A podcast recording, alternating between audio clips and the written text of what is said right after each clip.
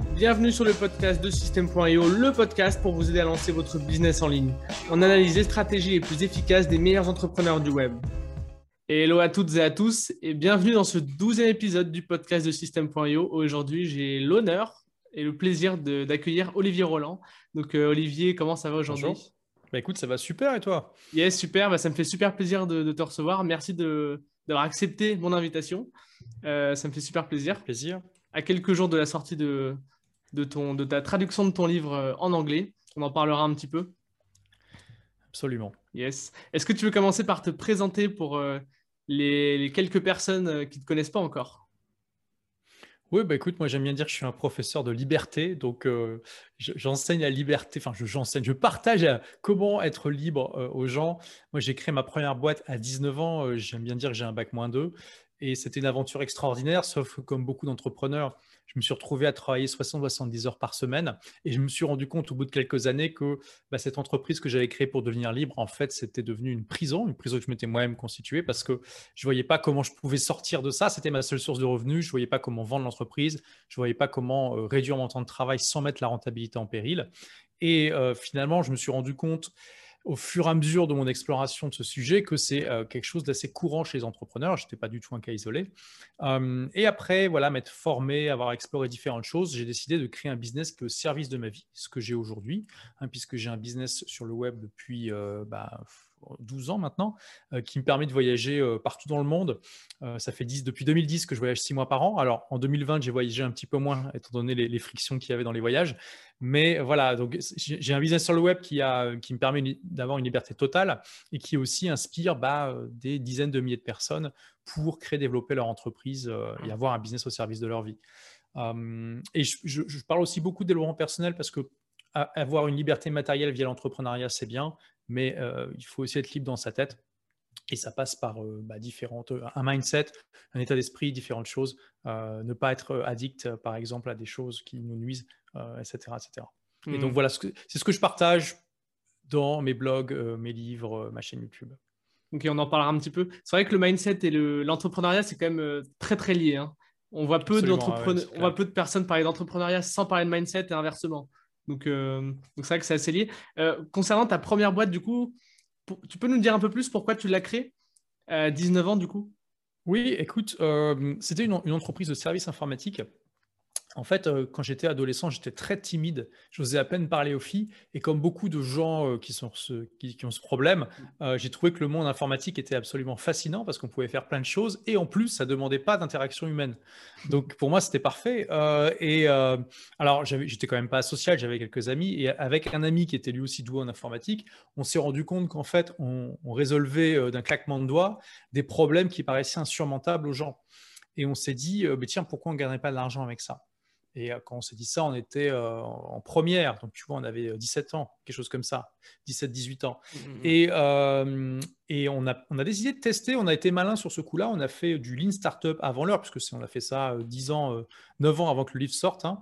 On parlera peut-être de ce qu'est le Lean Startup après. Mais on a, on a plutôt, plutôt que de partir sur un plan incroyable qui faisait que dans nos chambres, on allait, on allait devenir milliardaire, on a juste fait un petit test sur le terrain, pas cher, avec nos moyens pour voir si notre idée était bonne ou pas. On a passé une petite annonce dans un journal d'annonce local qui avait coûté 60 euh, francs, donc euh, c'était l'équivalent de 10 euros à peu près, euh, et qui nous a apporté 5000 francs de chiffre d'affaires en un mois. Donc, pour des jeunes de 18 ans qui gagnent 50 francs d'argent de poche par semaine, donc un peu moins de 10 euros, c'était génial. Et quand j'ai vu ça que concrètement sur le terrain ça marchait, que j'avais des compétences qui euh, étaient monétisables, que oui, il y a des gens qui me payaient, que j'arrivais à résoudre leurs problèmes, et que de l'autre côté, je, voyais que j'étais complètement démotivé par le système scolaire, ou vraiment, mais je m'ennuyais totalement, euh, eh bien, les deux se sont regroupés. Je me suis dit, mais tiens, euh, voilà, peut-être que c'est pour moi ma porte de sortie. Je cherchais vraiment un échappatoire, si tu veux, parce que j'étais vraiment terriblement mal dans ma peau à l'école. Euh, je vais même te raconter une anecdote. Je me suis fait convoquer par le, par le directeur du lycée, donc j'étais en première littéraire, hein, qui m'a dit, euh, enfin, bah, il me convoque dans son bureau. Il me dit, Olivier, asseyez-vous. Tu vois, ça commence bien en général quand ça commence comme ça.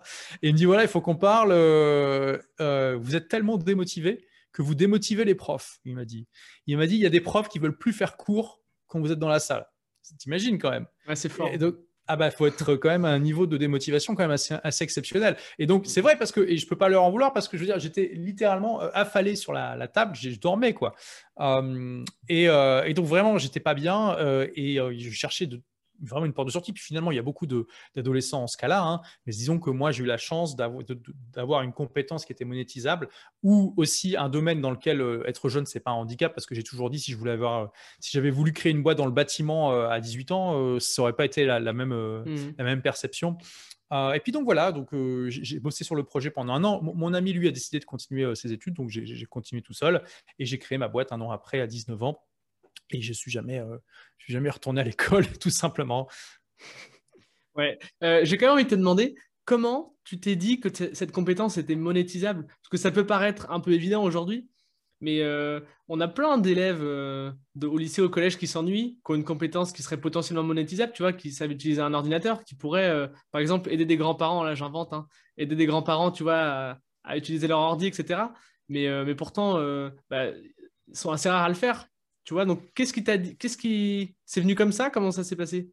Bah vraiment, on est parti du, constat. On j'étais en train de discuter avec mon ami euh, Jérémy et on se disait mais c'est dingue vraiment. Euh, enfin, tu as remarqué à quel point euh, souvent on dépanne un tel, un tel, euh, non seulement des, gens de, notre âge, mais aussi bah, les mm-hmm. parents, les, grands, enfin, les grands-parents, ils n'avaient pas d'ordinateur à l'époque. et, on disait, mais vraiment, euh, pour nous, c'est facile. Ce qui, les problèmes qu'ils rencontrent, en fait, c'est, c'est pas si compliqué que ça.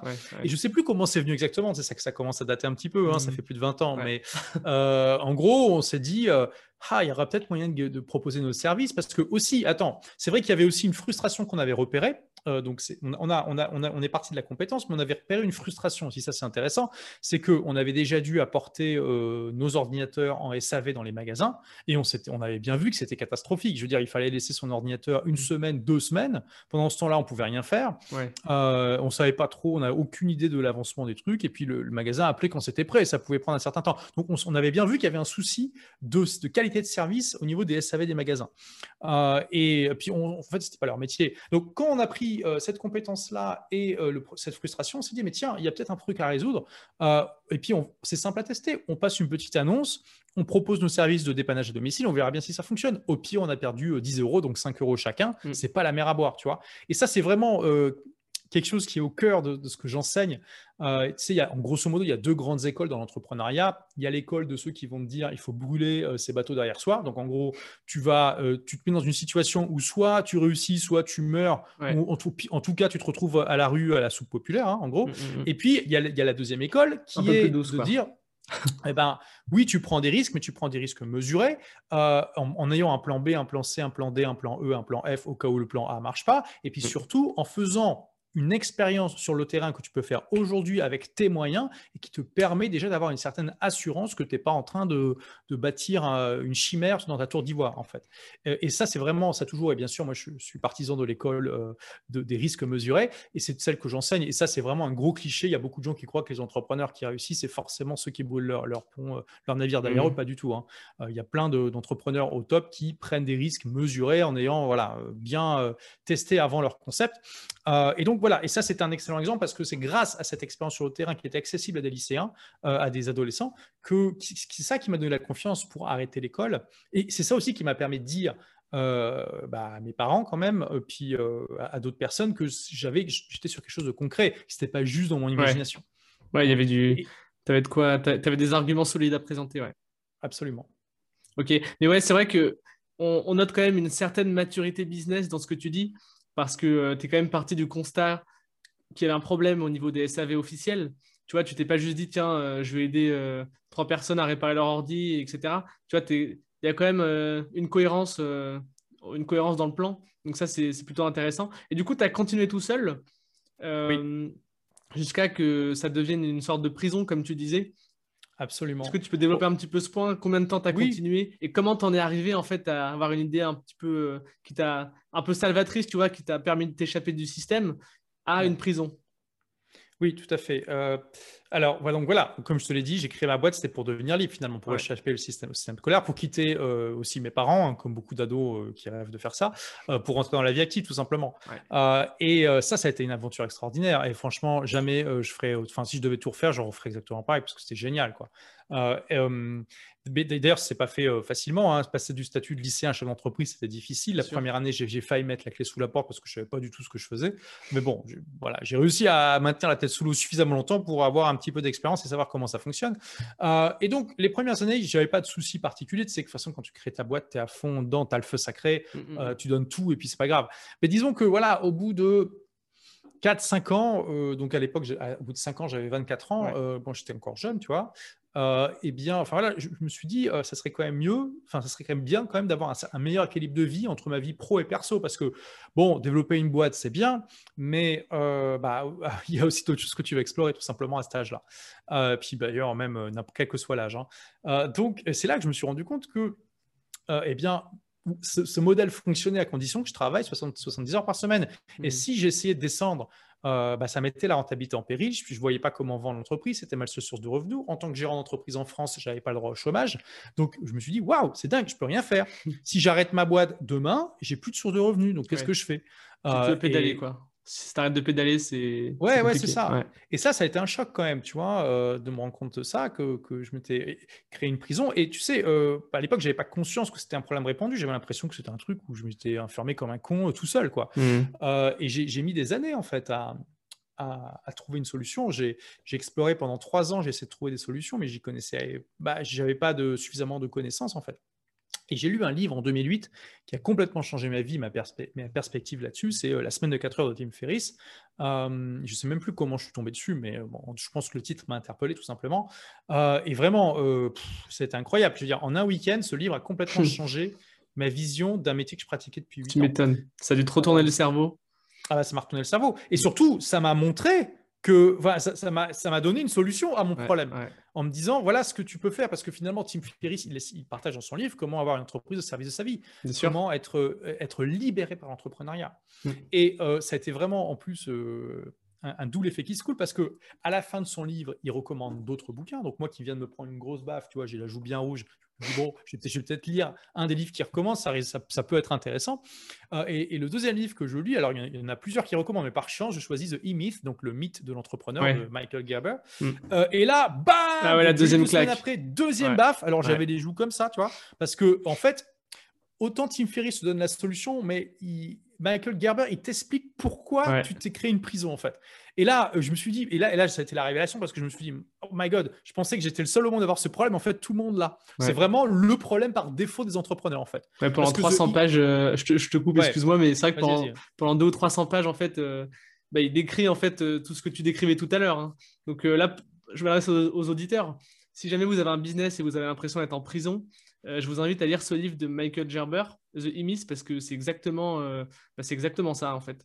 Et euh, ça donne pas mal, ça donne des solutions, mais c'est vrai que ça met vraiment le doigt dessus quoi. Voilà, oui, ça donne des solutions euh, et surtout, ça décrit le problème avec une précision qui est euh, chirurgicale et qui est extrêmement euh, pertinente. D'ailleurs, il a été traduit en français hein, maintenant, ce livre. et voilà, le, The E-Myth, c'est parce que c'est le mythe de l'E, donc c'est-à-dire le mythe de l'entrepreneur. Et d'ailleurs, il commence son livre en disant La plupart des entrepreneurs créent leur boîte pour devenir libres et ils se créent une prison. Parce que tout ça, tout ce vocabulaire qui me permet de te décrire cette situation, je ne l'avais pas avant. Hein. donc, j'aurais pu, je t'aurais décrit la situation différemment et en termes plus confus. C'est aussi plus confus pour moi.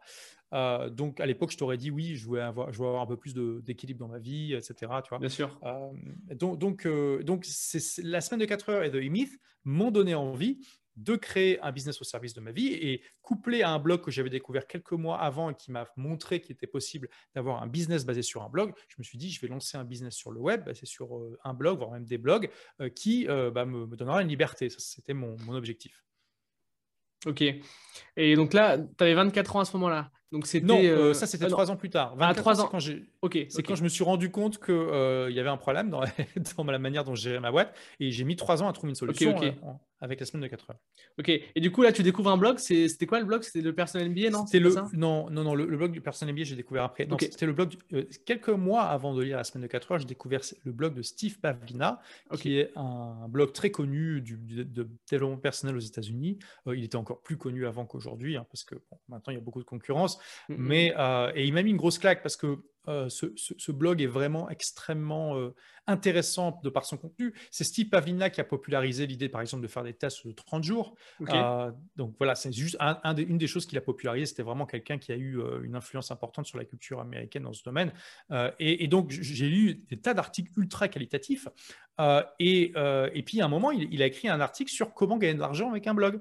Et il expliquait à l'époque, donc c'était de 2008, hein, qu'il bah, gagnait 40 000 dollars par mois juste en faisant euh, bah, ce qu'il aimait, c'est-à-dire écrire sur des sujets qui l'intéressaient. Et là, je me suis pris euh, une troisième bave, je sais plus, du coup, j'ai plus de joue euh, disponible, mais enfin, ça c'était avant que je lise les, bouquins. Et donc là, je me suis dit, waouh, donc c'est possible de gagner autant d'argent en, en, écrivant, ce qui moi j'adore écrire, sur des sujets qui, qui t'intéressent, c'est super quand même.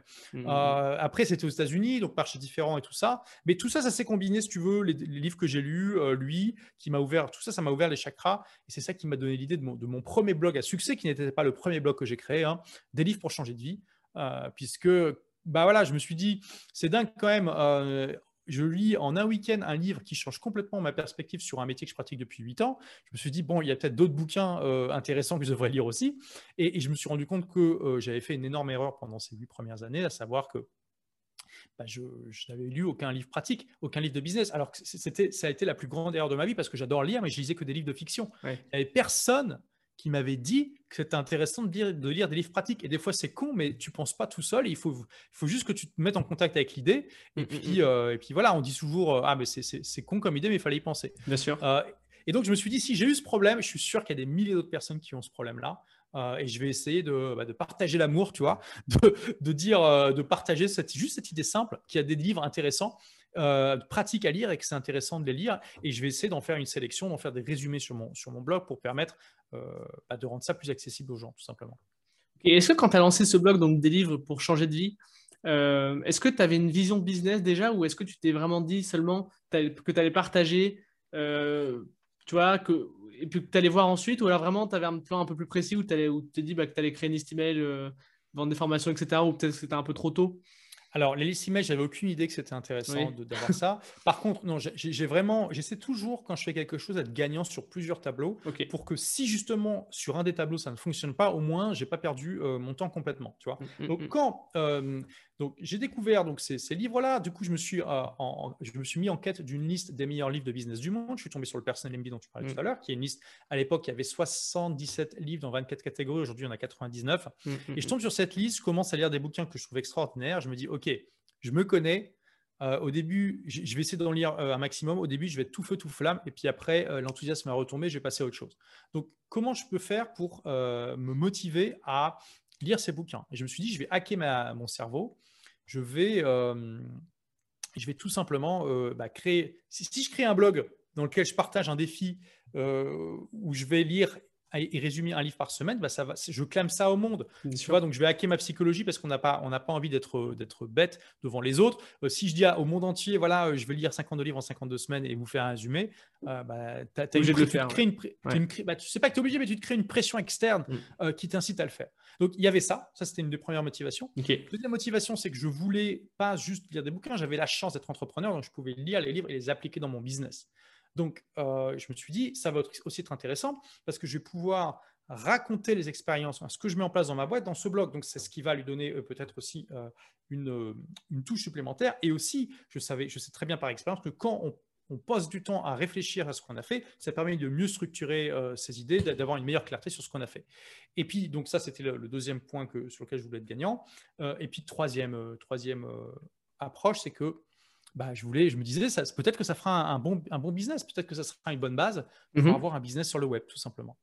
Et tu avais déjà, ouais, non, tu savais pas encore comment tu allais pouvoir monétiser euh, ce blog encore euh, non, bah, je pensais, au début, je pensais que j'allais faire comme Steve Pavina, qui, avec ses 40 000 dollars par mois, il les gagnait juste avec la publicité AdSense. Hein. Ah ouais.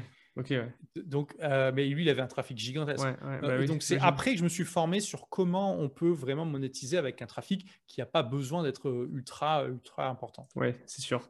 Ok, du coup, tu, tu, tu, tu développes ce blog. pendant combien de temps à peu près, du coup, tu développes ce blog et ensuite, avant de passer à l'étape supérieure? Donc, j'ai créé ce blog fin 2008 et donc j'avais pendant un an, je travaillais dessus bien, mais toujours à temps partiel à côté de, mon, euh, de ma boîte. Hein. Je passais à peu près 10 heures par semaine dessus. Je, sais parce que j'ai tout compté. Je partageais ça euh, en, dessous de chaque chronique de livre. Je partageais le temps que j'avais mis pour lire et écrire la chronique. Ok. et au bout d'un an, euh, donc le blog faisait peut-être 300 euros par mois avec les pubs et puis l'affiliation, donc c'est bien, mais enfin, c'est pas ça qui fait un vrai business. Hein. Et en fait, j'ai euh, fait appel à un consultant euh, en marketing en la personne de Sébastien, le marketeur français, que j'avais eu la chance de rencontrer dans un autre contexte complètement différent. et je lui ai dit écoute, je pense que mon blog il est mûr pour la monétisation. J'ai 500 visiteurs par jour aujourd'hui, alors c'est rien, hein, mais bon. Est-ce que tu peux m'aider? Il m'a dit ok, alors bien sûr, je l'ai embauché. Hein. C'était dans le cadre d'un contrat. C'était un contrat, ouais. Et c'est là où j'ai commencé à, mettre, à, démarrer une liste email. Euh, et j'ai en fait, on a, on a tout fait, donc on a, on a tout fait en même temps. J'ai dit voilà, euh, bah, ça fait un an que le blog existe, merci, merci de me suivre, c'est génial. Euh, du coup, j'aimerais savoir comment vous aider davantage. Donc, on a fait un sondage et j'ai dit aux gens inscrivez-vous à la mailing list. Euh, que je viens de créer pour, euh, pour que je puisse vous donner des nouvelles. Et le sondage, dans le sondage, les gens ont dit bah, écoute, Olivier, euh, nous, on veut que tu nous aides à, créer, à, dépasser la procrastination et à créer notre entreprise. c'est ce qu'ils voulaient. En mmh sachant que donc j'étais entrepreneur depuis 8 ans, ça faisait aussi quelque chose comme. non, ça faisait 9 ans que j'étais entrepreneur. Ça faisait 7 ans que je faisais partie du jury une structure d'accompagnement, euh, enfin de financement d'entreprise, où j'avais eu passé une centaine de dossiers. Je connaissais bien les problématiques des créations d'entreprise. Et puis, j'avais passé un an à me former justement sur euh, dépasser la procrastination, euh, comment bien créer un business et tout. Donc, je me suis dit, bah, clairement, là, ça s'aligne parfaitement entre mes compétences et ce qu'ils demandent. C'est génial. et c'est ça qui m'a donné l'idée donc de la, de la première formation qui m'a permis de devenir un blogueur pro, on dirait aujourd'hui un entrepreneur, euh, donc euh, avec une formation qui s'appelait Agir et réussir, mm. qui enseignait comment créer un business. Alors, ce n'était pas un business web, hein, c'était un business normal. Euh, comment créer un business, enfin, comment dépasser la procrastination et créer un business. Et donc, le premier, la première fois que j'ai fait ce lancement, c'était genre oui, bah 14 mois après la création du blog, mm-hmm. et instantanément, le chiffre d'affaires est passé de 300 à 3000 euros par mois et après, donc ça, c'était un petit lancement sur une liste interne de 300 personnes. C'était pas énorme, mais voilà, c'était des gens motivés. Et puis, quelques, trois mois plus tard, on a, on a fait un gros lancement public avec partenaires et tout ça. Et là, le chiffre d'affaires est passé à 14 000 euros par mois. donc, c'est là où je me suis dit, ça y est, là, j'ai un vrai business. 3 000, c'était bien, mais c'était pas un vrai business. Là, 14 000, c'est un vrai chiffre d'affaires de TPE. Voilà, c'est un vrai chiffre d'affaires de TPE. Je me suis dit, waouh, ça y est, je vais enfin pouvoir me débarrasser de la première boîte et vivre la vie de mes rêves. Ça, ça va être. Et là, j'étais super excité, comme tu peux l'imaginer. Ouais, j'imagine. Ok. Euh, qu'est-ce que tu as mis en place ensuite, une fois que tu as commencé à, j'allais dire, scaler un peu ce business Tu vois, déjà, j'imagine que tu as, abandonné ton ancien business? Comment ça s'est passé la transition Je ne l'ai euh pas abandonné parce que, euh, si tu veux, j'avais quand même des clients. Euh, ce n'était pas juste du transactionnel, il y avait de mmh. l'humain, tu vois. Bien sûr, j'imagine. accompagné depuis, depuis longtemps. On était aussi, on, avait, on était prestataire pour des filiales de Peugeot. On développait des logiciels pour Peugeot, donc on ne pouvait pas laisser comme, tomber comme ça, tu vois. Donc, en fait, et là, tu vois, j'ai à nouveau appliqué ce concept de ne pas brûler ses navires derrière soi et d'y aller progressivement en faisant des tests sur le terrain. Parce que je me suis dit, déjà, est-ce que ça va vraiment marcher dans la continuité, mon deuxième business? Je ne sais pas. Est-ce que j'ai vraiment là, j'ai envie de voyager partout et de lâcher le premier business, mais est-ce que c'est vraiment ce que, ce, que, ce que je veux faire? Il n'y a qu'une seule manière de savoir, c'est de tester. Donc, ce que j'ai fait, c'est qu'en fait, j'ai divisé mon entreprise en trois parties, en trois grandes parties, et j'ai d'abord vendu la partie la plus casse-pied. Voilà, tous les petits clients euh, qui sont pas très rentables et tout ça, je l'ai revendu à un prestataire, un mec comme moi, hein, qui avait le même business, euh, voilà, pour un prix d'ailleurs euh, pas, pas, énorme. Le but, c'était vraiment de m'en débarrasser. Alors, tu as, vendu euh, quoi exactement? Tu as vendu le fichier client en fait euh? Oui, exactement. Oui, c'est ça. En fait, euh, beaucoup, souvent les gens pensent qu'on est obligé de vendre la, structure légale, mais pas du tout. On peut très bien vendre une entreprise sous forme de, portefeuille client. C'est ce que j'ai fait en fait. Hein. De fonds de commerce, entre guillemets. trois portefeuilles clients différents. Oui. Ce qui est beaucoup plus léger comme procédure. Tu n'as pas besoin de passer par des avocats ou quoi que ce soit. Tu fais juste un contrat et puis tu envoies le fichier. Puis après, tu présentes quand même. Hein. Oui. Il y a un passage de flambeau. tu vois. On se comprend, ouais. Voilà. et, et donc, une fois que j'ai fait ça, je me, débarrasse là pour le coup euh, euh, du, tiers le plus casse-pied de mon entreprise, ce qui déjà du jour au lendemain, pouf, me, libère d'un grand poids. Euh, il faut aussi quand même que je te dise qu'au fur et à mesure que je lisais tous ces bouquins, j'appliquais des méthodes de management, d'automatisation, d'externalisation qui faisaient que je passais de moins en moins de temps dans cette entreprise et aussi de productivité personnelle. Ouais, parce que, je, passais, je devenais plus efficace en fait. Parce que là, du coup, tu, prenais les fruits des autres livres que tu lisais en même temps. Hein. Absolument, oui, oui.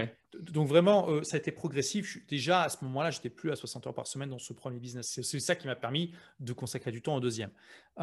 et donc, une fois que j'ai un tiers de moins de l'entreprise, je dis à mes employés, bon, écoutez, pendant un mois, je vous confie les clés et moi, je vais partir à l'autre bout du monde.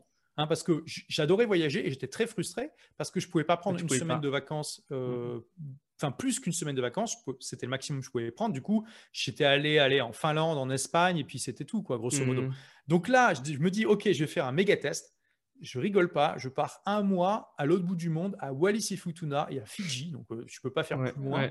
Euh, vraiment des petites îles paumées au milieu du Pacifique. Et je me suis dit, bah, ça va être le test. Voilà, on verra bien. Soit je kiffe, soit déjà euh, j'arrive à gérer mon business de web, mon deuxième business, un web de là-bas, mmh et, voilà, et, j'aime ça, soit bah, non, et du coup j'en tirerai les conséquences.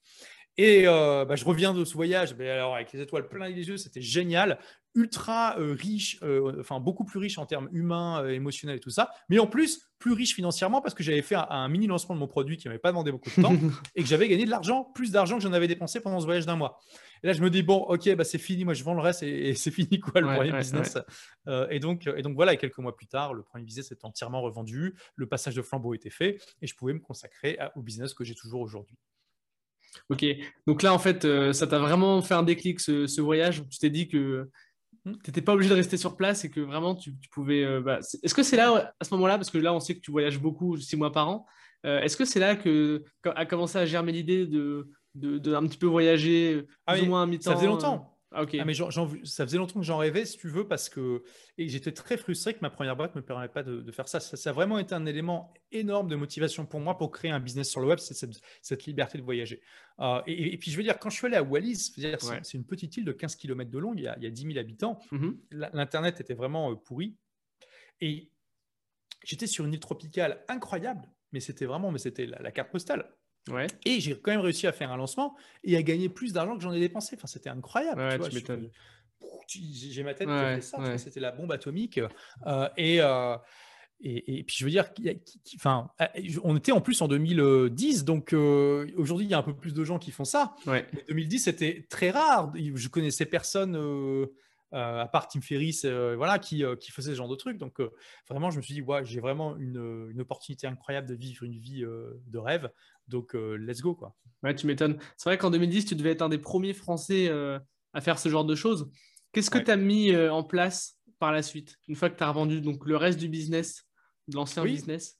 Qu'est-ce qui s'est bah, passé ensuite? euh, Donc, moi, ma formation euh, de base, c'est donc une formation pour créer un business euh, normal. Hein. Mmh mais en fait, je me suis rendu compte parce que donc j'étais un chiffre d'affaires de 14 000 euros par mois avec un trafic. Allez, à l'époque, bah oui, je devais être entre 15 000 et 30 000. J'ai dit peut-être à 30 000 là, au bout d'un moment. 30 000 par jour. 1000 par jour sur des livres pour changer de vie. Ah, j'avais aussi des petits blogs à côté. Bon, bref. Mais attends, juste, je, je peux rebondir sur les petits blogs à côté? Hmm? Tu avais lancé des petits blogs à côté? Tu les avais rachetés oui. C'était quoi la stratégie avec ça? Changer de vie, c'était le troisième blog que j'ai créé. Le premier blog, c'était un blog sur l'informatique, puisque c'était ma compétence que j'avais créée après avoir lu l'article de Steve Pavlina, qui n'a pas marché.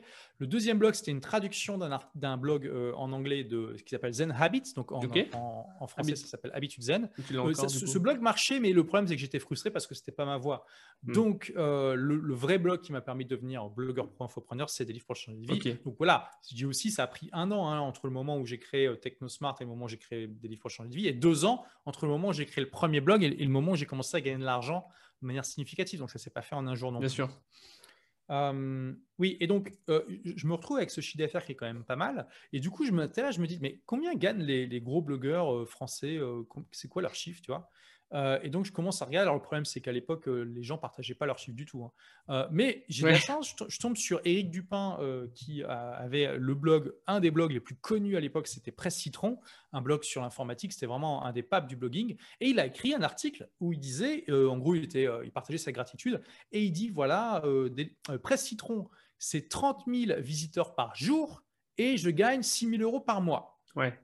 Et là, je me dis, waouh, le gars, il a 30 fois plus de trafic que moi et il gagne moins. Euh, il n'est même pas à 50% de ce que je gagne. Je me suis dit, mais c'est pas possible, il y a un problème là. Et je me rends compte en, allant glaner des chiffres à droite à gauche que, en fait, ça, c'est normal, c'est des chiffres normaux dans la blogosphère française.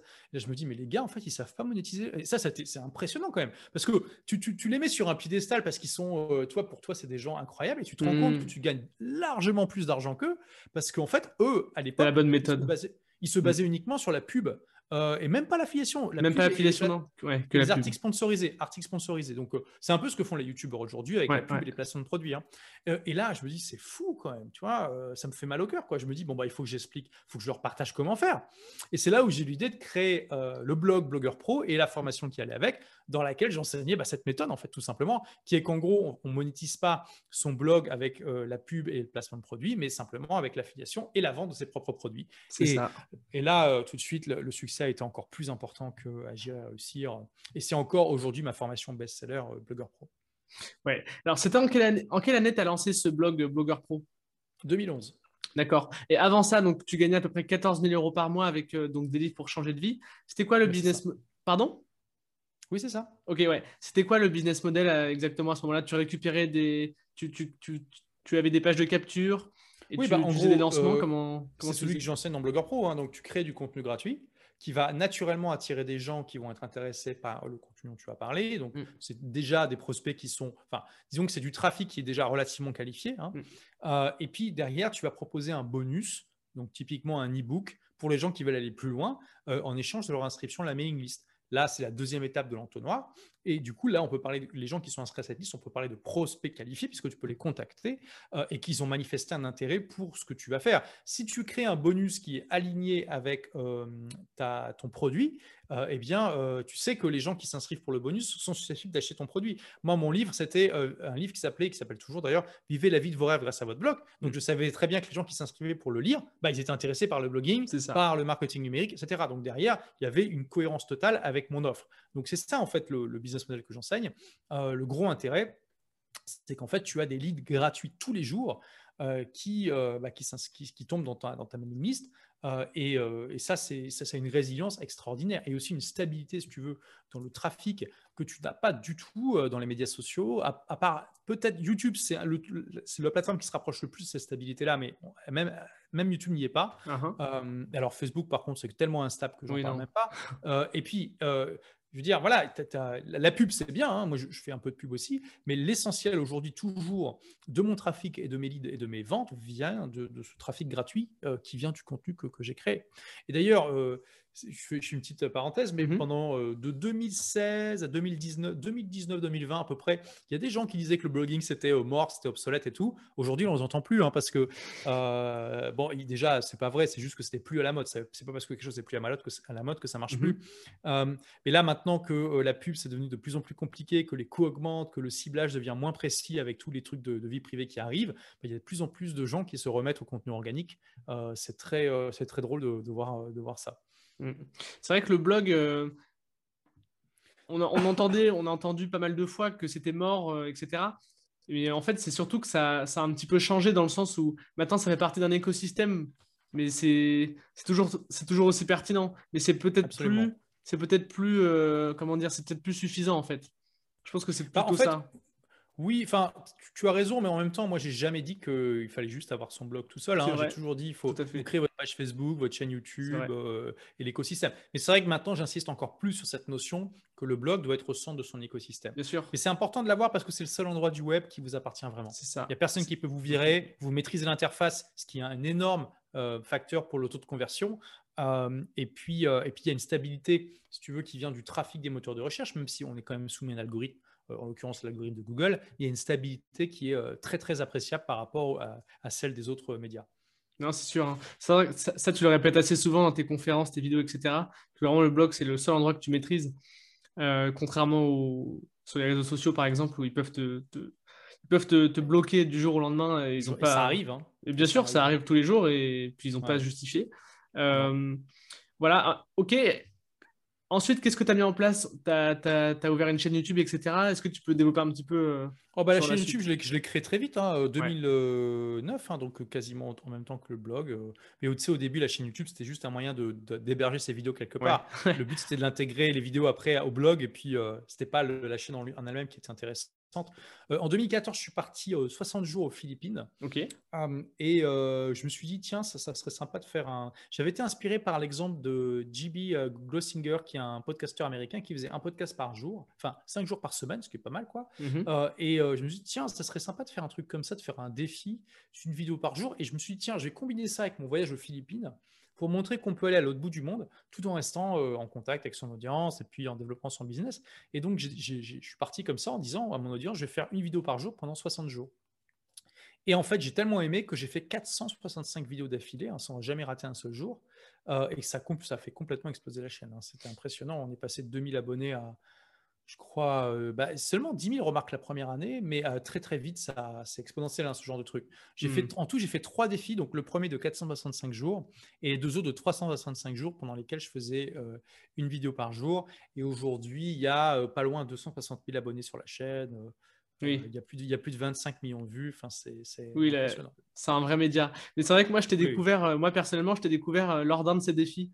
Euh, j'ai vu une recommandation d'une de tes vidéos et c'était une de ces vidéos de, bah, par jour en fait. Donc, euh, donc euh, ouais, c'est plutôt efficace. Ça tire un peu de tous les côtés quoi, pour, pour imaginer. Ok. ensuite, qu'est-ce que tu as mis en place après Peut-être que. Parce que là, on, on est vers 2014. Tu fais une vidéo par jour tu vois que ta chaîne bah, YouTube explose. ça, ça, va être long hein, si tu veux qu'on fasse tout le, le, Non, peut-être pas, mais, la, grande étape oui, bah écoute, en 2015, je suis parti à Londres parce que euh, je voulais, tu vois, au, bout de cinq ans à, voyager euh, six mois par an, je voulais mhm. aller plus loin et carrément aller vivre à l'étranger. Donc ça, c'était super intéressant. Puis j'ai choisi Londres pour plein de raisons.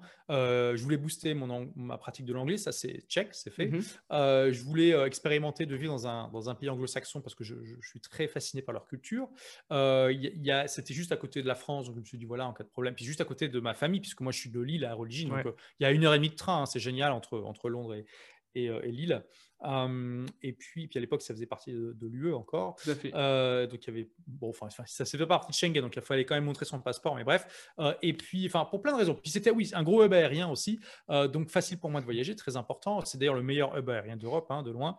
et puis, et puis aussi, c'était, c'est très business friendly. Hein. J'ai divisé par deux mon taux d'imposition en allant à Londres. je me suis dit, c'est dingue quand même, une heure et demie de chez moi j'ai deux fois moins d'impôts. Enfin, c'est fou quand même. Quand pense. Et en plus, enfin, moi, j'ai vu ça vraiment. Je me suis dit, mais en fait, on me paye pour améliorer mon anglais et découvrir une autre culture. C'est juste extraordinaire. Euh, enfin, vraiment, c'est ça. Hein. Euh, donc, euh, et donc voilà. Et puis après 2018.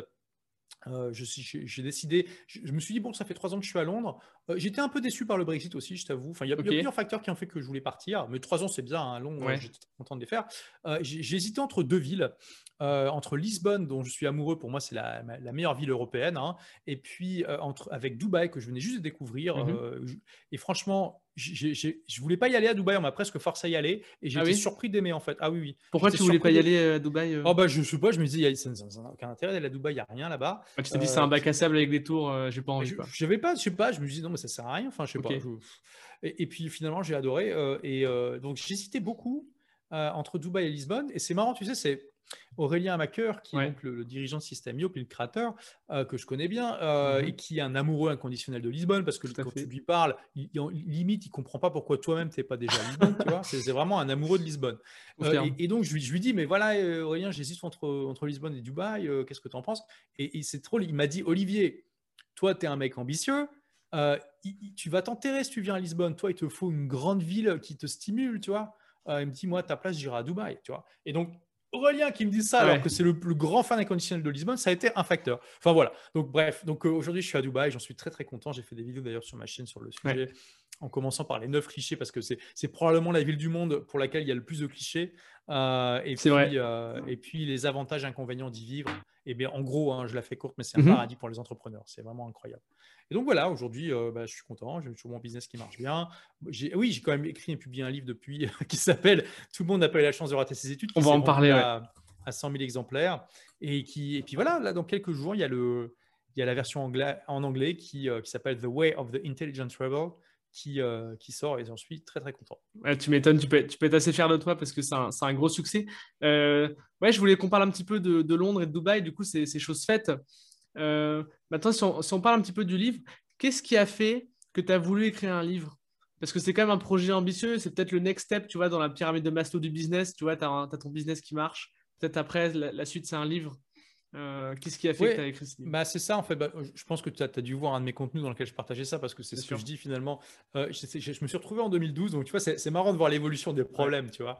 Euh, et, c'est bien justement de voir une évolution des problèmes. En 2012, j'avais un problème complètement différent de celui que j'avais quelques années avant. C'est que je gagnais plus d'argent que je pouvais en dépenser, plus d'argent que ce que je pouvais imaginer dans mes rêves les plus fous.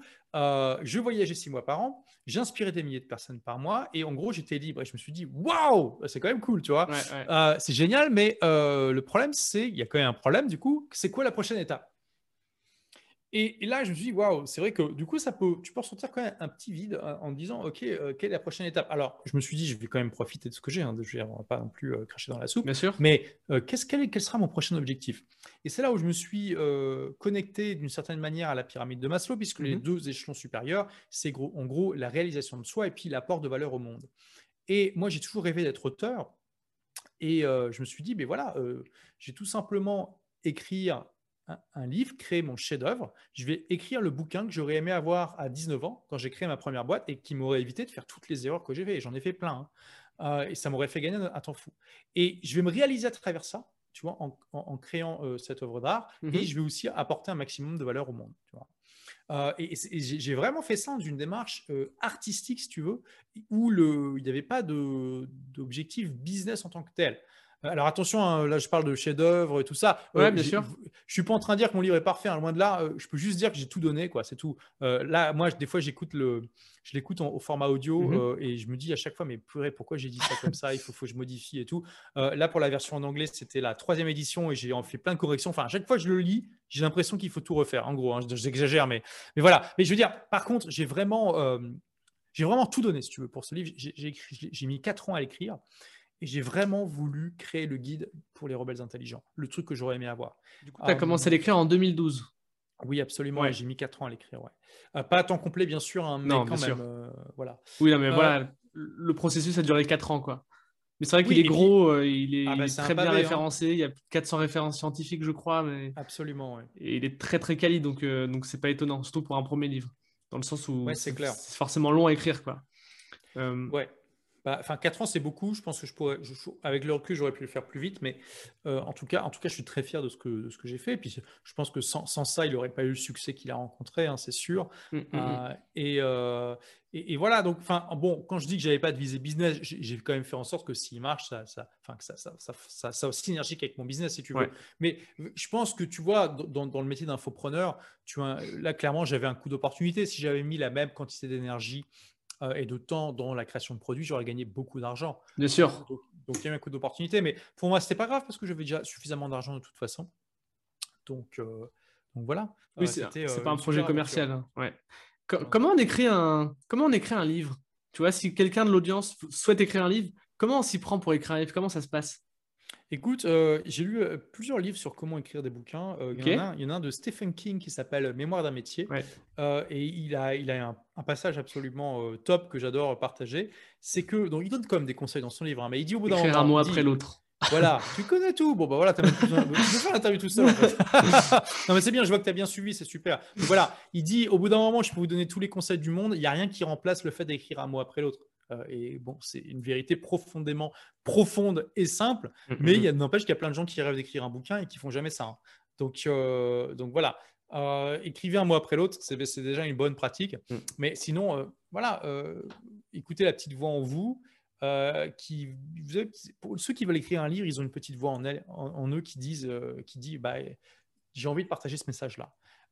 faites, définissez l'avatar de à qui vous voulez vous adresser faites un plan un petit peu. Moi, j'ai commencé avec un plan hein, de quelques pages de ce que je voulais dire en gros. Hein. Puis après, il faut démarrer. Tout simplement, il faut démarrer. Et puis, euh, et puis tout s'affine au fur et à mesure.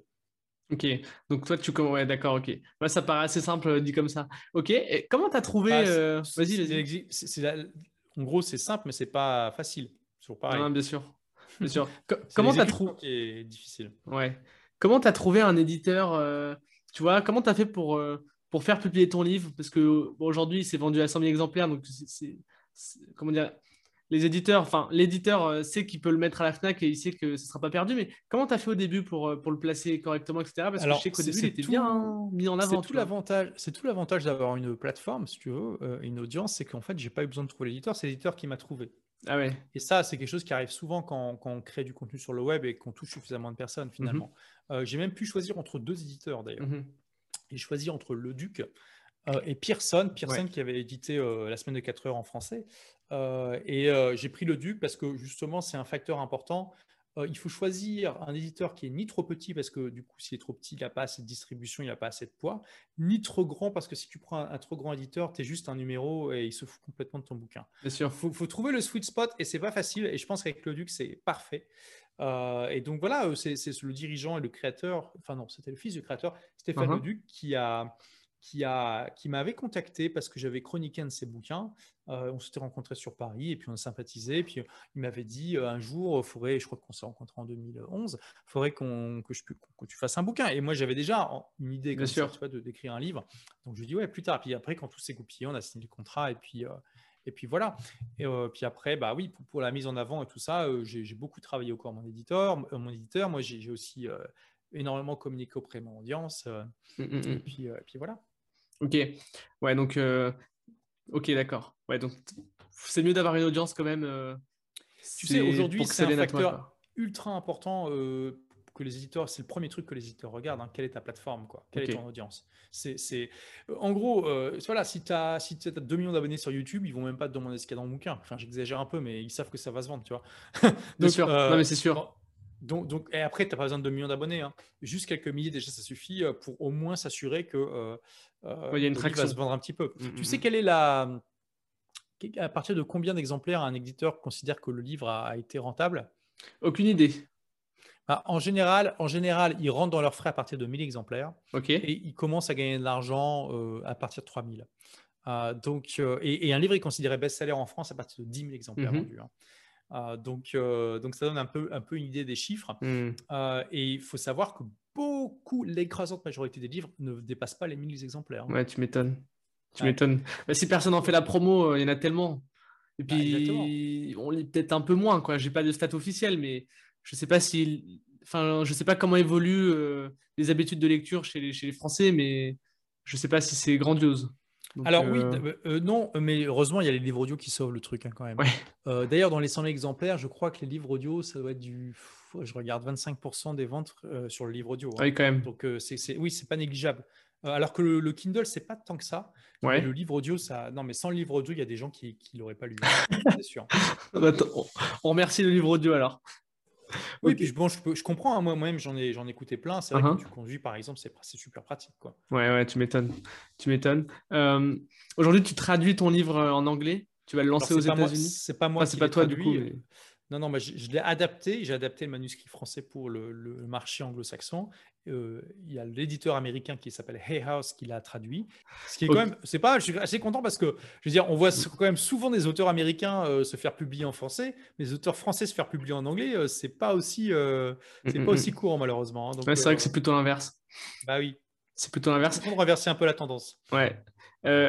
L'éditeur anglais, est-ce que c'est lui qui est venu à toi de la même manière que l'éditeur français était venu à toi ou c'est plutôt toi qui allais chercher? Comment, comment ça s'est euh, déroulé En fait, j'ai la chance que le, dirigeant euh, Reed, il s'appelle Reed, comme euh, ça veut dire lire en, anglais, mais il s'appelle Reed, c'est marrant quoi. Ouais, c'est sûr. C'est R-E-I-D. Hein. Uh-huh. il, est, il, fait, il fait partie du, du même mastermind américain que moi. Donc je lui ai dit, euh, je lui ai pas, je lui ai dit, tiens, ça t'intéresse de publier mon bouquin? Il cartonne en français et tout. Il me dit, ah bah oui, carrément. Et mmh. puis voilà. Donc là, c'était vraiment le truc. Euh, la conversation Facile. d'un couloir. ouais. Bon, et puis voilà, il savait que, enfin, il m'a fait confiance. Euh, je lui montre aussi les revues sur Amazon. Bon, ça, ça, ça, oui, ça l'a convaincu, je pense. Ouais, c'est clair. Ok. Et quand tu dis que tu l'adaptes au marché américain, c'est-à-dire bah, la première partie du bouquin, c'est une critique du système éducatif. Donc là, je m'attaquais beaucoup au, système éducatif français, belge, suisse, canadien. Hein. C'est l'essentiel du lectorat euh, francophone mhm. occidental. Euh, là, du coup, j'ai adapté en remplaçant toutes les références de ces pays-là par des références euh, américaines, canadiennes, de Grande-Bretagne, d'Australie, etc. Ok. Ouais, tout simplement, ok. Et du coup, j'ai réduit la taille parce qu'il m'a ah dit, c'est trop. Ils m'ont dit, nous, bah, attends, la première édition c'était 220 000 mots, la deuxième c'était 200 000, et, House m'a dit, nous, on n'a jamais publié euh, de livres qui font plus de 100 000 mots. ah oui. Et ils m'ont dit, on, pour vous, on est prêt à faire un effort, 130 euh, 000 mots, max. Donc, je devais passer de 200 000 à 130 000. Ah, donc ça fait. Ok, ça va être un petit peu triste. Enfin, ça va pas être facile. donc, et, là, je me suis rendu compte, heureusement pour moi, qu'en fait, en général, quand on traduit du français vers l'anglais, il y a à peu près 10 à 15% de mots en moins comme ça, parce que oui, l'anglais est, beaucoup plus concis. Oui, puis il y a moins de, mots, de liaisons comme deux, par exemple. Tout à fait. Choses, tu vois. Donc, voilà. et donc, finalement, je me suis fixé comme objectif de passer de 200 000 à 150 000 mots. D'accord. Et du coup, euh, combien de mots il fait finalement? Ouais, c'est ça. Bah, je, suis 150 000 dans le manuscrit français. Okay. Je sais même pas le nombre de mots du manuscrit en anglais. Il faut que je regarde. Et du coup, tu pas être loin de 130 000. Tu es le plus gros livre euh, qui, vont, qui publie en fait? Absolument. ok. Bon, je sais pas si ça aura un grand impact euh, sur les ventes non plus, mais, bah, bah, je suis assez optimiste. Mais je, pense que vraiment, c'est la meilleure édition euh, jusqu'à présent de ce livre-là. Et je sais que ça, peut paraître drôle, mais je me baserai en fait sur l'édition en anglais pour faire la troisième édition en français. Parce qu'elle a été vraiment, euh, non seulement j'ai enlevé des passages qui, avec le recul, je pense n'étaient pas nécessaires, qui aujourd'hui, tu peux quand même télécharger en PDF, mhm. hein, donc c'est pas perdu. Et euh, j'ai aussi vraiment supprimé des mots inutiles, fait fusionner des phrases, tu vois, ce genre de choses. Donc j'ai aussi amélioré le style. donc donc voilà. Ok, ouais, donc ça, ça doit être assez difficile euh, de, réduire les mots d'un livre comme ça, surtout un livre aussi long. C'est super dur. Est-ce que tu as, des routines de travail à partager euh, des, pour, euh, pour casser la procrastination, pour te concentrer? Est-ce que tu as des conseils un petit peu à délivrer là-dessus? Ouais, bah écoute, je ne suis pas forcément le meilleur exemple parce que j'avais prévu de faire 1000 mots par jour quand je démarrais. Donc le mot, comme je te l'ai dit, la première édition c'est 220 000 mots et j'ai mis 4 ans à l'écrire. Donc, euh, on voit bien que, tu, ouais. tu, vois que j'ai complètement échoué dans ce dans cet objectif. Mais alors euh, vraiment, il n'y a pas de, il a pas photo. Mais la période la plus productive de ces 4 ans, c'était euh, paradoxalement justement quand j'étais aux Philippines, dans ce, lors de ce fameux voyage de deux mois. J'ai passé 30 jours dans un petit village qui n'est plus un petit village aujourd'hui, qui est une petite ville qui s'appelle El Nido dans l'île de Palawan. Ok. Et là, je faisais 1000 mots par jour. Et pourquoi? Parce que j'avais tout en fait. J'avais une routine. Je me levais alors que je me levais typiquement à 9h, j'allais prendre mon petit déjeuner en face de la mmh mer. Et juste après, je ne pouvais rien faire tant que je n'avais pas écrit mes 1000 mots. C'était une règle absolue. Je faisais rien tant que je n'avais pas écrit mes 1000 mots. Donc c'était agréable. J'étais dans le resto en face de la mer. J'écrivais mes 1000 mots. Une fois que j'avais fini, je faisais une demi-heure où je bossais sur mon business. Donc typiquement, je checkais mes mails, je répondais. Et après, je pouvais faire ce que je voulais. Et je peux te dire que j'étais ultra motivé. D'accord. Euh, eh bien, euh, finir mes 1000 mots pour pouvoir profiter de la plage, euh, de, parce que c'est voilà, uh-huh. c'est un endroit paradisiaque là-bas, hein, et pouvoir m'amuser avec mes amis et tout ça. Et j'y suis très bien arrivé. C'était une période à la fois extrêmement productive et aussi extrêmement relaxante. J'ai même passé mon niveau d'eau de plongée en même temps, tu vois, et, j'en ai des souvenirs absolument extraordinaires. Donc finalement, pour, pour que qu'est-ce que l'audience peut en retirer de ça? L'idéal, c'est que vous ayez quelque chose en dehors du travail qui vous donne envie de fermer votre ordinateur. C'est ça l'idée. C'est que à partir du moment où tu as quelque chose en dehors du travail qui te remplit et qui fait que tu es super impatient de fermer ton ordi, tu vas être ultra motivé pour être efficace. Tu vas pas euh, être là à passer à, dire tiens, je vais aller sur YouTube checker un truc, puis euh, une heure plus tard, tu es en train de regarder des vidéos de chat et tu te dis merde, ah, zut. Là, tu dis non, non, si je fais ça, je peux pas aller à la plage où je peux pas aller faire mon niveau de plongée, où je mm. peux pas aller avec mes amis euh, au bar. Enfin, tu vois, tu es ultra motivé en fait. Donc, et moi, donc moi j'étais dans un endroit paradisiaque. Ça peut, ça peut être quelque chose que vous faites, mais ça peut être autre chose. Bien sûr. Vous, pouvez prévoir une activité, euh, quelque chose qui vraiment vous dites, ouais, j'ai vraiment envie de faire ça. Euh, et puis derrière, ça va être naturel, quoi. Et, avoir cette règle absolue de dire, ok, je démarre le travail par ces 1000 mots, ça peut être 500, hein, moi j'ai mis 1000, mm voilà, par ces, par ces X mots. Et tant que j'ai pas fait ça, je ne fais rien d'autre, si vous respectez, euh, c'est génial. quoi. Après, il faut quand même de l'autodiscipline dans le sens où personne va t'obliger, euh, ou personne va te punir, ou tu vois ou te reprendre si tu respectes pas ton engagement. Mais bon, tu du coup, euh, aussi. voilà, j'étais motivé pour faire ce bouquin, mm. donc. non, mais c'est sûr. Je voyais que j'étais un petit peu en retard. alors après, tu vois, je dis que j'ai complètement respecté cette règle. On est parti en week-end dans une petite île faire du camping. du coup, il y avait deux jours où je pouvais pas écrire du tout parce que voilà, j'avais pas à écrire dans l'île avec les autres. Mais ce que j'ai fait, c'est que bon, du coup, j'avais prévu. Oui, j'ai compensé. Donc, tu vois, on peut s'organiser comme ça aussi. Il faut pas non plus être un ayatollah, tu vois. Mais en tout cas, j'ai respecté cette règle de la moyenne de 1000 mots par jour. Ok. Euh, parmi tous tes voyages, euh, tu voyages six mois par an. Comment tu fais pour gérer ton entreprise euh, à l'étranger? Parce que des fois, tu n'as peut-être pas Internet. Euh, comment ça se passe euh, Ah, bah non, bah non, mais non, il y a toujours Internet. Enfin, franchement, là, il faut, il faut payer des contraintes, pour aller dans un endroit où il n'y a pas Internet. c'est vraiment, je veux dire, ils ont même mis une antenne 4G euh, en haut de, de l'Everest. Hein, donc, ah ouais? Ah bah oui, donc ah, non, non, mais vraiment, je, veux dire, là, justement, à El Nido, petit village paumé, alors, ça ne l'est plus, hein, uh-huh. mais à l'époque, 2014, à De Palawan, pour y aller, fallait prendre l'avion jusqu'à Mani, de, de aller à Puerto Princesa et après se taper 6 heures euh, de, bus pourris sur une route défoncée, il n'y avait pas de bitume. Hein, je te dis le truc. Il n'y avait, avait pas d'électricité. De. Alors attends, je sais plus. Il n'y avait plus d'électricité. Enfin, il y avait la moitié de la journée, il n'y avait pas d'électricité. Bah, ça devait être l'après-midi, puisque le matin, je travaillais. Euh, et donc, tu vois, le truc paumé, eh ben, il y avait une, 4G impeccable. Donc, je veux dire, c'est vraiment dur de trouver des endroits où il n'y a pas Internet, hein, franchement. Du coup, tu n'as euh, aucune difficulté à gérer ton business, à gérer tes, équipes euh, en voyage Aucune. Ok.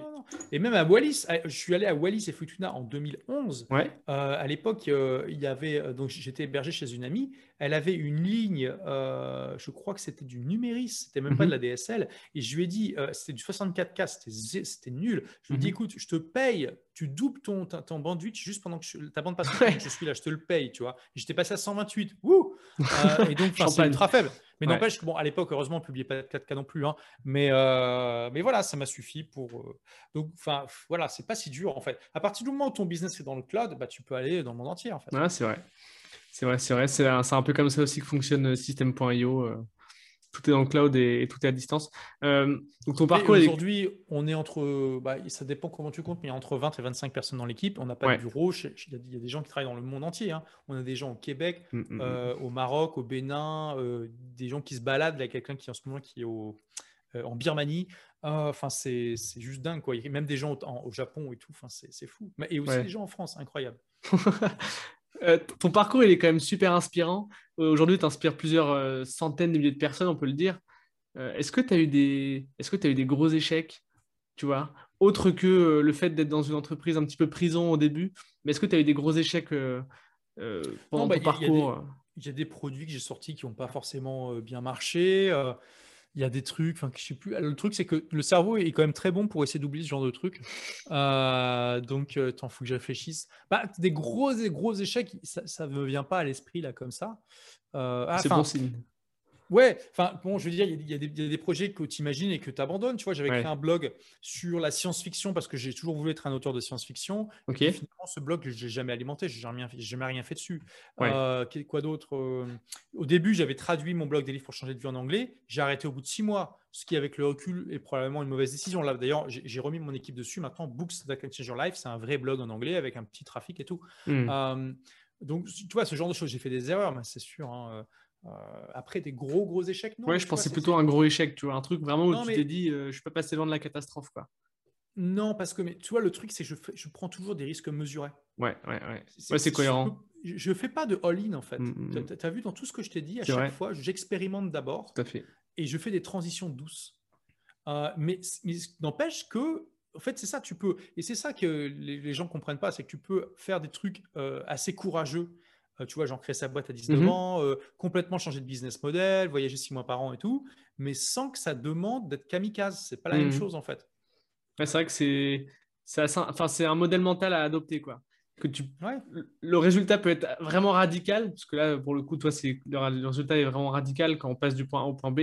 Pour autant, euh, les actions que tu as menées, c'est, c'est, bah, c'est radical dans le sens où tu as beaucoup travaillé, etc. Mais je veux dire, comme tu le dis si bien, c'est pas kamikaze quoi. Non, voilà. Et c'est vraiment l'approche qui est au cœur de ce que j'enseigne. Euh, et je pense que c'est vraiment, pour la plupart des entrepreneurs, c'est celle qui est adoptée par rapport à brûler ses navires. ok. Euh, si aujourd'hui on a dans l'audience des personnes qui sont un petit peu dans la situation dans laquelle tu étais à l'époque, donc prisonnières, euh, peut-être pas autant que toi, mais tu vois, des personnes qui ne se sentent pas, sentent pas en maîtrise de leur temps, qui sentent qu'il y a un problème, qui sont en train un petit peu de passer à côté de leur vie, quel conseil tu leur donnerais aujourd'hui? Si tu avais vraiment un conseil à donner pour, pour se lancer, tu vois, pour, euh, pour, euh, pour, euh, pour escape the rat race, tu vois? Oui, bah écoute, moi, ces gens-là, je les appelle les rebelles intelligents. Et moi, je leur dirais, si vous sentez qu'il y a quelque chose qui ne va pas, c'est parce qu'il y a une petite voix au fond de vous qui vous dit ce que vous devriez faire. Parce que c'est ça, quand tu dis, quand tu sens quelque chose qui ne va pas, c'est qu'il y a euh, un décalage entre la réalité et ce que tu aimerais faire. Mhm. On est d'accord Sinon, euh, tu ne sentirais pas de frustration. Euh, donc, l'idée, c'est de clarifier, d'écouter cette petite voix pour clarifier ce que vous voulez faire. Qu'est-ce que vous voulez faire? Et voilà, ce n'est pas forcément un projet précis du genre créer une boîte ou écrire un livre, hein, mais ça peut juste déjà être de ressentir vraiment cette envie de créer sa propre aventure, de tracer son propre chemin. Et après, c'est une exploration c'est juste de prendre euh, voilà, des risques mesurés, euh, de, commencer à se former, de rencontrer des gens, de réfléchir, de mettre son, son, cerveau en mode moteur de recherche et de trouver des opportunités comme ça qui vont nous permettre de faire en sorte qu'on euh, s'épanouisse. pour moi, la plupart des rebelles intelligents, le seul moyen, enfin le moyen principal par lequel ils vont ils vont s'épanouir, c'est la création.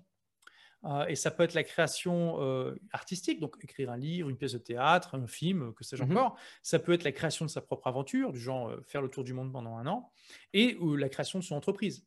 Tu vois Mais en tout cas, c'est ça, c'est la création de sa propre aventure dans la vie. Donc peut-être une question à se poser, c'est tout simplement, quelle est l'aventure que j'aimerais créer pour moi? Qu'est-ce que j'ai envie d'explorer?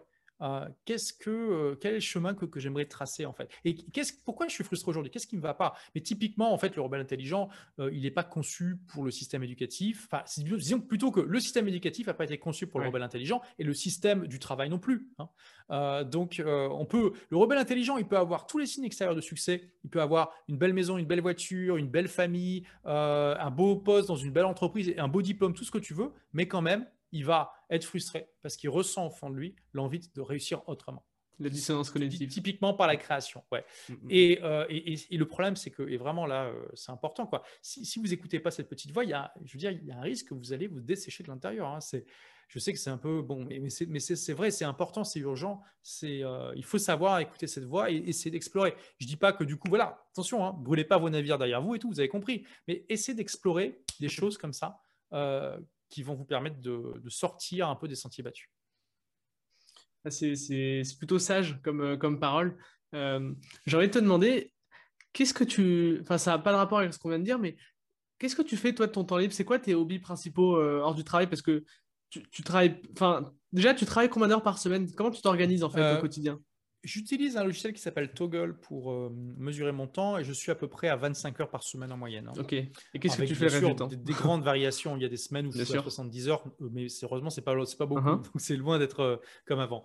qu'est-ce que je fais donc? Bah, J'ai plein de, hobbies en fait. Bon, déjà, mon loisir principal, c'est de voyager. Alors, 2020, c'était un petit peu moins ça, forcément. Bien sûr. parce que voilà, quand j'arrive dans un nouvel endroit, j'ai envie de faire un milliard de choses à part travailler. Tu vois, j'ai envie de bah, rencontrer les gens, de, découvrir, de faire des activités, de goûter à la gastronomie locale, etc. etc.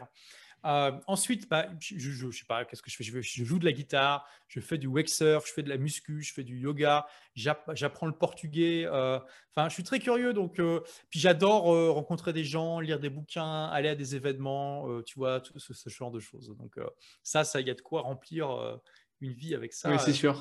J'adore découvrir de nouvelles activités. Là, tu vois, Bientôt, j'irai au Maroc pendant euh, une semaine pour faire un, stage intensif de, euh, kitesurf. Mhm. Euh, alors que j'ai un niveau très très de, enfin j'arrive même pas à tenir sur la planche. Donc voilà, le but c'est d'arriver à un bon niveau rapidement. qui, c'est aussi un événement qui rassemble des entrepreneurs qui aiment le kite. Donc tu vois, ça, mêle l'utile et l'agréable, c'est cool quoi. Ok. Et d'ailleurs, en parlant d'entrepreneurs que tu vas rencontrer au Maroc, ce serait quoi la suite pour toi aujourd'hui? Maintenant que tu as ton livre, que, tu viens de le traduire, il faut faire la promo, etc. Donc c'est pas fait, mais quand même, c'est quand même un, gros step de, fait. Euh, c'est quoi la suite pour toi? Est-ce que euh, peut-être de nouveaux business? Euh, Comment Qu'est-ce que tu vas faire dans le futur? J'ai plein de business, mais je, je, me, je, me, je, me, donne des tapes sur les mains pour pas les suivre parce que voilà, le but c'est pas non plus de redevenir esclave. déjà, d'en faire, de faire un succès du livre en anglais, ce qui n'est pas facile parce que mon audience en anglais est très très faible par rapport à mon audience en français. et puis d'écrire un deuxième bouquin, ça fait longtemps que j'ai ce projet. Il euh, va falloir que je trouve le temps. J'ai déjà en tête l'idée et le plan. Il euh, faut juste que j'exécute maintenant. Et puis, euh, je pense qu'il y, a moyen que ça soit encore un plus gros succès que, le premier. Et, et, puis, j'ai aussi décidé de faire un, 10x, donc un 10 fois, de multiplier par 10 le chiffre d'affaires de l'entreprise en 5 ans. Tout sans, sans, pour autant me tuer à la tâche ou tuer mon équipe à la tâche. et donc, on verra bien. Ça va, ça va être un défi intéressant. Ok. Peut-être que tu veux pas communiquer dessus, mais ça, représentera à peu près combien x 10 en 5 ans? Donc là, aujourd'hui, mon chiffre d'affaires est grosso modo de 2 millions d'euros par an. Et donc, l'idée, c'est de faire 20 millions euh, d'ici 5 euh, ans. Et c'est, est-ce que tu as déjà un plan pour, pour, pour parvenir à cet oui, bah, j'ai le plan pour la première année, puis après chaque année, on verra, on verra comment ça va fonctionner. J'ai un plan général, oui. Ben, on, peut, on, te souhaite bonne chance pour ça alors. Merci. ça marche. Bah, écoute, Olivier, je te remercie. Une dernière question, peut-être. Est-ce que tu aurais euh, une recommandation d'une personne qui, pourrait être intéressée pour passer sur le podcast de System.io maintenant que tu es passé? Bah, écoute, que là, je, je sais pas, un peu? Aurélien Macker, Aurélien Macker, il aimerait bien passer. ah, Aurélien, tu crois? on, lui demandera. On lui demandera. Ouais, ça marche. Il jamais passé d'ailleurs. Euh, Aurélien, non, pas sur celui-là. Non. Bah, sinon, Sébastien, euh, marketeur français. Ah, bah écoute, parfait. Bah, écoute, je le note pour, pour un prochain épisode. Bah, merci beaucoup, Olivier. C'était, ça m'a fait super plaisir. Je ne sais pas si tu veux ajouter encore un mot avant de conclure. Non, bah donc voilà, euh, pour tous ceux qui veulent euh, se connecter au mouvement des rebelles intelligents, euh, vous, savez où me trouver, vous tapez mon nom. on trouve vous avez Le, livre, le livre en français ou en anglais. Voilà. il y a le livre, il y a la chaîne YouTube, il y a le compte Instagram, il y a les blogs. tout l'écosystème. Ouais, tout l'écosystème, bah, ce que tu enseignes d'ailleurs. Donc, donc ça fait une belle conclusion. Bah, écoute, je te remercie. pour les auditeurs, je vous invite à mettre 5 étoiles au podcast, à le partager, à me faire vos retours si vous avez des, retours à faire, des suggestions, des, des remarques. Et puis je vous dis à la semaine prochaine. Olivier, merci beaucoup, à bientôt. Salut